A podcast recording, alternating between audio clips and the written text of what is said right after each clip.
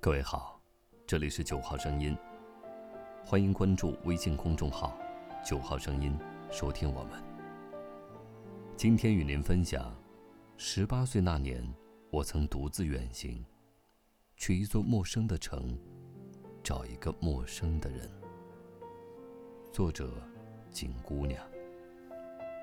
十八岁那年，我在 QQ 上认识了一个网友，灰色小老鼠的头像。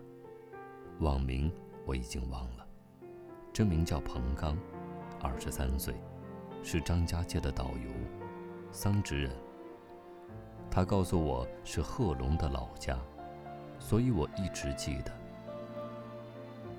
他让我管他叫哥，不忙的时候他会给我打电话，告诉我这周又带了什么团，去了哪里，赚了多少钱。我在这边不晓得怎么应答。学校里也没什么新奇的事可以分享，所以经常说不了几分钟，他就挂了。每次讲完再见，他都不忘再加一句：“好好学习。”那时正是春暖花开、旅行的旺季。他每去一个地方，便拍很多的照片传给我，然后告诉我，有机会一定要来看看。我很快便被勾得动了心思，决定前往。找借口请了几天的假，往背包里塞上换洗的衣服，我就出发了。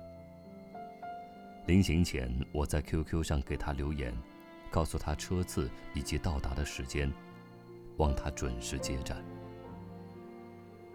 我并没有事先告诉他我要去，因为怕他不同意。从念头冒起。我就速战速决，没有给自己留出一丝反悔的余地。来车站接我的是他的好友梁健，穿着黄色夹克，手里举着一块纸板，上头写着我的名字。因为他个儿很高，我一出站就看到了他。他告诉我彭刚在带团，抽不开身，委托他来接我。直到吃完饭，将我带到彭刚的住处，梁健还是不敢置信。他说：“你这黄毛丫头胆儿可真肥。”彭刚跟我说：“我还以为他吹牛呢，你就不怕遇着坏人，把你给卖了吗？”我说：“不怕，我相信他。现在见着你，也相信你。”他说：“凭什么？”我说：“直觉。”他切了一声，哭笑不得，满脸恨铁不成钢。梁健说：“他这是又陪客户应酬了。”将彭刚安置到卧房里歇下，梁健就将我赶进了另外一间屋，催我早点休息，并且告诉我今晚他会守在这里照顾彭刚，叫我不用担心。很多年以后再回想起。我才明白梁健当时的良苦用心，他是为了护我周全，怕彭刚喝醉了不清醒，对我失礼。第二天，彭刚酒醒，一再为没去接战机醉酒跟我道歉，并且说他已经将手头事情安排好，这几天可以专心的陪我。我笑笑说：“没事儿。”并且趁机细细打量他，个子不高，长得倒还帅气。彼时年幼，并未更深的去琢磨，要将正在带的团交接给别人会有多么的麻烦。现在想起，满是内疚。中午，他们带我去了市区有名的邮政大厦，顶楼有一个旋转餐厅，可以边吃饭。边俯瞰张家界市城市的全景。张家界是个山城，很多地方有点像重庆，街道都建在坡上。我在市区只待了半天，便去了武陵源风景区。因为彭刚是导游，我进出不用花钱，吃跟他们一起，晚上就与其他的旅行者拼床，四五个人住一起。我也没觉着害怕，一觉睡到天亮。现在想想，也是无知者无畏。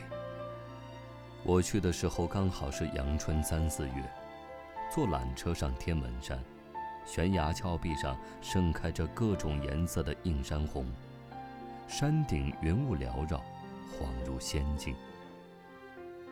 我有点恐高，彭刚故意摇晃缆车，吓得我连连尖叫。终于落了地，不知是那美景还是那万丈深渊，让我好一阵的眩晕。隔天清晨，他们喊我上天子山看日出。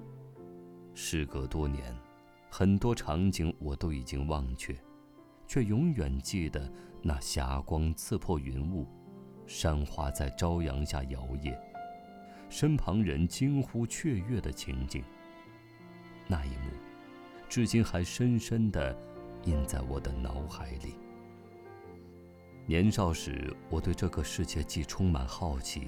又全心信任，为了那一份信任，可以全力以赴，不顾一切。